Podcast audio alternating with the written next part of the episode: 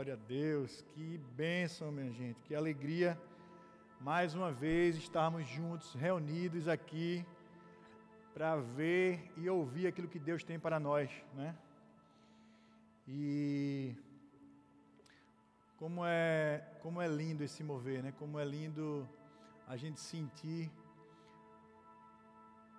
esse amor e retribuir ao Senhor em adoração, retribuir em palavras, retribuir nos prostrando diante dele, dando aquilo que Deus tem colocado na minha vida, dando aquilo que Deus tem colocado na sua vida.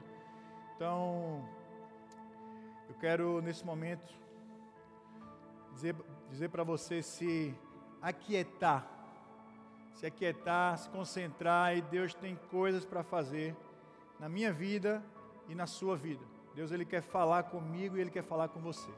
Tá bom? Hoje nós estamos começando, estamos iniciando a nossa série do livro de Tiago. Então já peço para que você abra a sua Bíblia lá na carta de Tiago. Tiago. Hoje a gente vai começar com o nosso capítulo 1. E o tema da nossa série é Exercendo a Sabedoria. Exercendo a Sabedoria. Mas quem foi Tiago, né? Quem foi Tiago? Que carta é essa? Para quem foi que ele escreveu? Quando ele escreveu? Como ele escreveu isso? Eu quero pedir para você abrir a sua Bíblia lá em Mateus, capítulo 13, versículo 55. Mateus, capítulo 13, versículo 55. Vai lá, abre, anota aí se você quiser anotar. Eu quero que você já comece a adquirir esse hábito. Se você não tem, adquira esse hábito de estar anotando os versículos que a gente tem recebido de Deus e que a gente possa estar sempre crescendo através do que o versículo fala para a gente. Tá bom? Mateus capítulo 13, versículo 55. Mateus capítulo 13, versículo 55. Não é este o filho do carpinteiro? O nome de sua mãe não é Maria?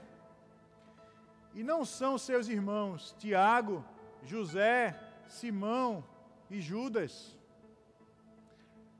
Tiago, é esse Tiago aqui que escreveu essa carta. Tiago, o irmão de Jesus. Mas o que é que a gente tem mais de informação na Bíblia sobre Tiago. 1 Coríntios capítulo 15, versículo 7. 1 Coríntios capítulo 15, versículo 7. Veja o que é que esse texto fala para a gente.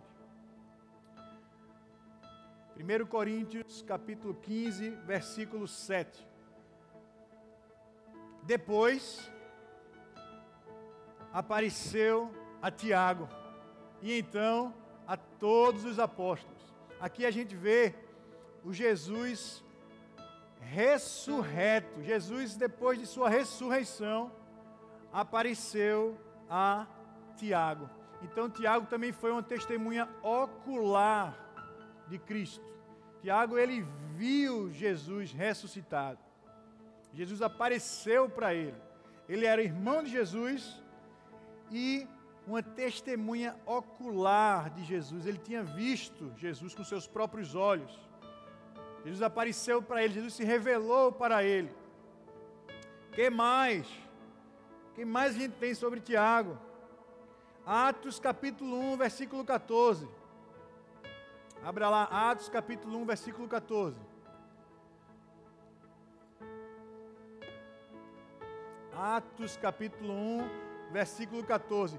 Todos eles se reuniam sempre em oração com as mulheres, inclusive Maria, mãe de Jesus, e com os irmãos dele. Meu irmão,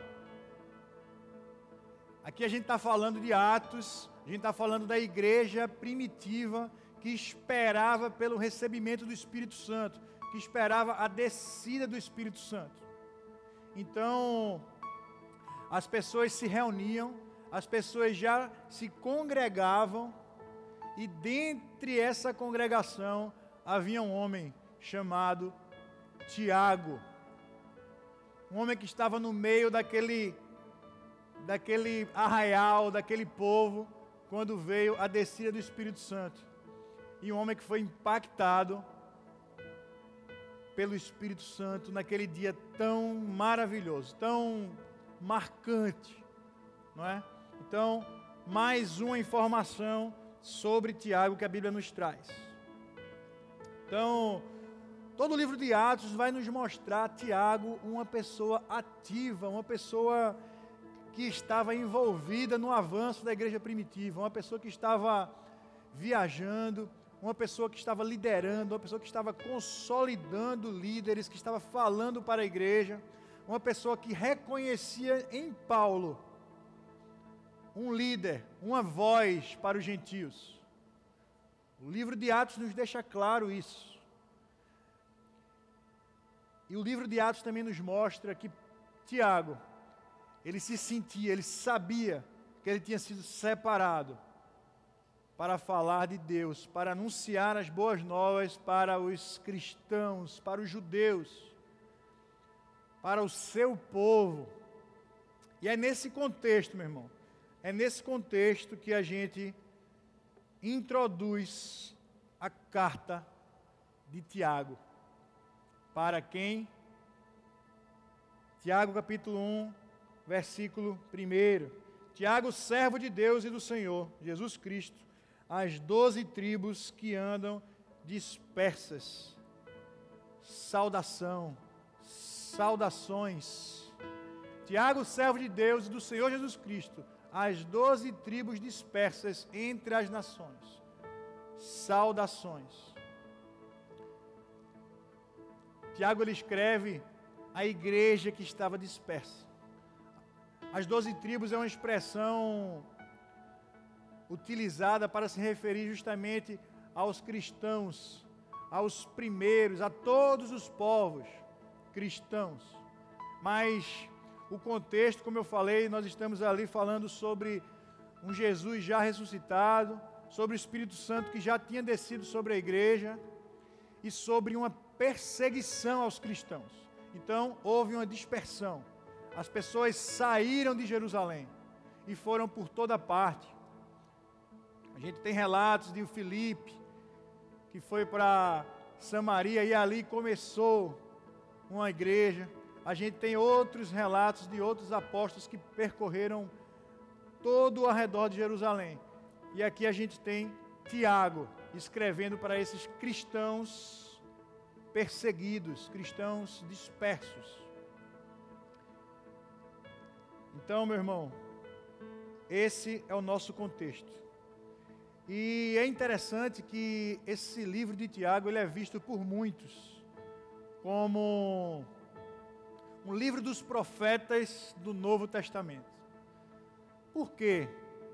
Porque o profeta ele tem a característica dele falar diretamente, de não dar a volta, de não usar muitas vezes um argumento ali, outro acolá, mas ele vai, ó, direto ao ponto.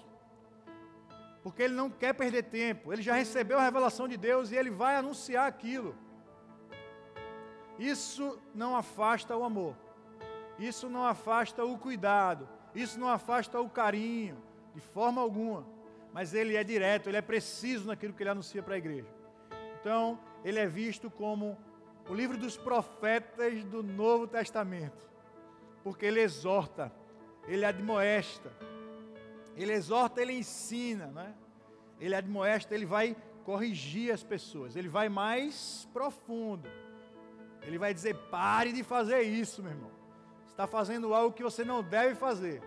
Você está vivendo coisas que não faz parte daquilo que você nasceu para fazer, daquilo que Deus chamou você para fazer. Então, é dentro desse contexto que a gente fala sobre uma sabedoria que vem do alto. Uma sabedoria que vem do alto.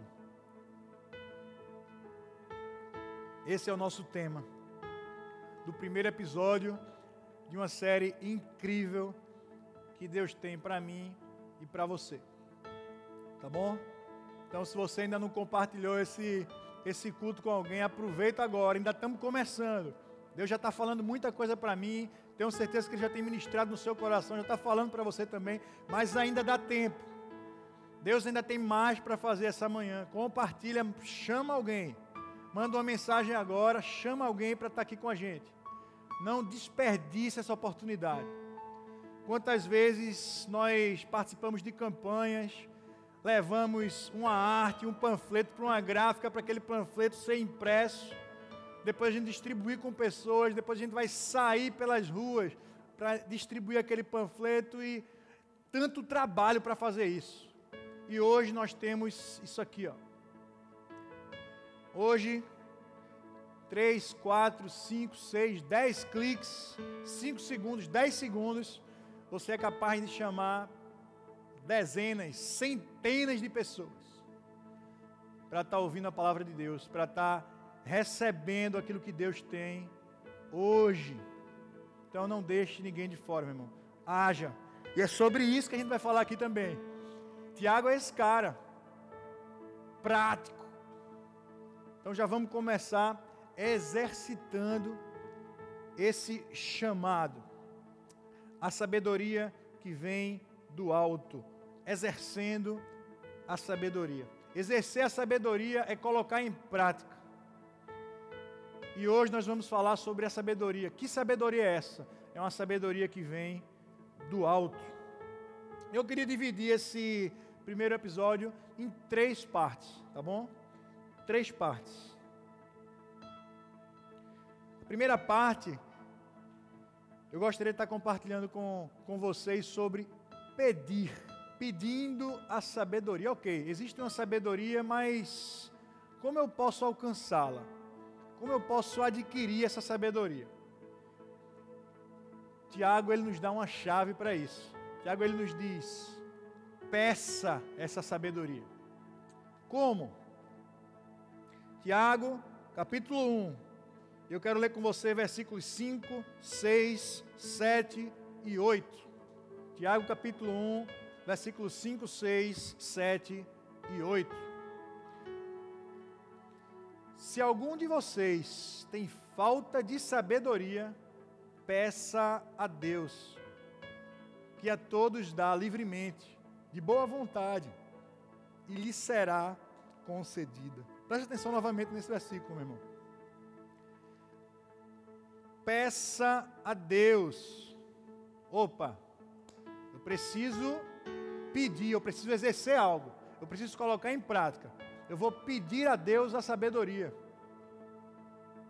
E a todos Ele dá livremente, de boa vontade. E isso lhe será concedido, meu irmão. Então, peça a Deus e ela lhe será concedida. Versículo 6 é que fala: Peça, porém, com fé, sem duvidar, pois aquele que duvida é semelhante à onda do mar, levada e agitada pelo vento. Mais uma vez aqui a gente falando sobre Tiago, o livro profético do Novo Testamento. Os profetas, né? Aquele cara que vai direto. Meu irmão, peça a Deus que ele dá livremente, mas peça com fé. Se você não pedir com fé, não lhe será concedido. Então a responsabilidade também é sua. Tiago é direto, meu irmão. A Bíblia é direta peça com fé, sem duvidar, pois aquele que duvida é semelhante à onda do mar, levada e agitada pelo vento. Versículo 7. Não pense tal pessoa que receberá coisa alguma do Senhor. Mais para frente, pois tem mente dividida e é instável em tudo que faz. Então, mais uma vez, a gente vê aqui o nosso lado, o nosso papel, o nosso compromisso em sermos alguém que acredita, sermos alguém que exerce a nossa fé. Mas como assim? Como é que eu posso exercer isso? Como é que eu posso acreditar? Por que isso depende de mim?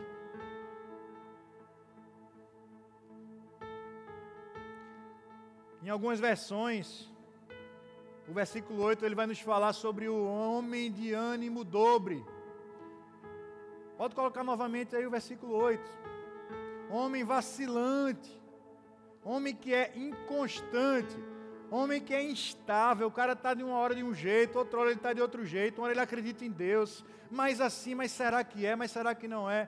Meu irmão, não é para você, não é para você essa palavra real pedir a Deus sabedoria e receber não é para aquele cara instável, não é para aquele que não acredita, não é para aquele que não conhece. É sobre isso que a gente vai falar agora. O segundo ponto, primeiro ponto, pedindo, a gente pede a Deus, a gente pede com fé, a gente pede com confiança sem ter uma vida desequilibrada, sem ter uma vida instável, em acreditar ou não acreditar que Deus é esse.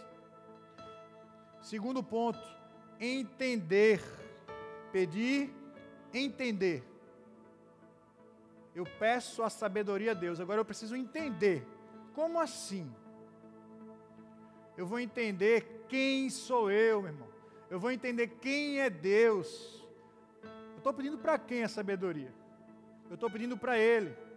Mas quem sou eu, né? Vai lá no versículo 12. Versículo 12, 13, 14 e 15. Quero ler com você. Versículo 12, 13, 14 e 15. Versículo 12: Feliz é o homem que persevera na provação, porque depois de ser aprovado, receberá a coroa da vida que Deus prometeu aos que o amam. A gente está falando aqui sobre provação, provação boa, né? Esse, esse trecho dessa carta de Tiago, ela nos mostra uma provação boa, e ela vai nos mostrar um outro lado agora. Vê lá o que é que fala o versículo 13. Quando alguém for tentado, quando alguém for provado, em outras versões você vai ver a mesma palavra. Jamais deverá dizer, estou sendo. Ninguém sendo tentado, desculpa, diga, sou tentado por Deus. Porque Deus não pode ser tentado pelo mal. E ele a ninguém tenta mais para frente. Cada um, porém, é tentado quando atraído e engodado pela sua própria concupiscência. Mais para frente. Então, a concupiscência, havendo concebido, dá à luz o pecado, e o pecado, sendo consumado, gera a morte. Então a gente vê aqui, meu irmão, a provação que gera a vida, não é? a provação que gera a aprovação, e a gente vê aqui uma provação que gera a morte. Mas como? Baseado na minha reação baseado naquilo que eu faço quando eu recebo aquilo. Porque a Bíblia fala que Deus não está provando ninguém, mas eu mesmo estou tentando a minha consciência, eu mesmo estou me acusando, eu mesmo estou dizendo que eu não sou capaz. Ah, não, mas essa prova, meu Deus, não, não, não, não. Eu estudei, mas é muito para mim. Não, eu cheguei aqui no Canadá, mas assim, sabe? Eu queria muito chegar, mas agora que eu cheguei, eu vou arrumar uma outra dificuldade, um outro problema. Eu tenho que ter a minha caixinha de problemas aqui. Esse é o, o cara de ânimo dobre, é o homem de ânimo dobre. É o que tem uma caixinha de problemas e uma caixinha de esperança e vive nelas, nas duas, ao mesmo tempo. Ele não pode se desapegar da caixa de problema. Ah, não. Agora eu estou trabalhando, mas vai ser muito difícil, porque eu não sei falar a língua, eu não sei como eu vou me relacionar com as pessoas. Então, está na hora de pegar essa caixinha aqui e esvaziá-la. Porque a caixa de soluções, a caixa da sabedoria, a gente já viu aqui. A gente precisa de estabilidade.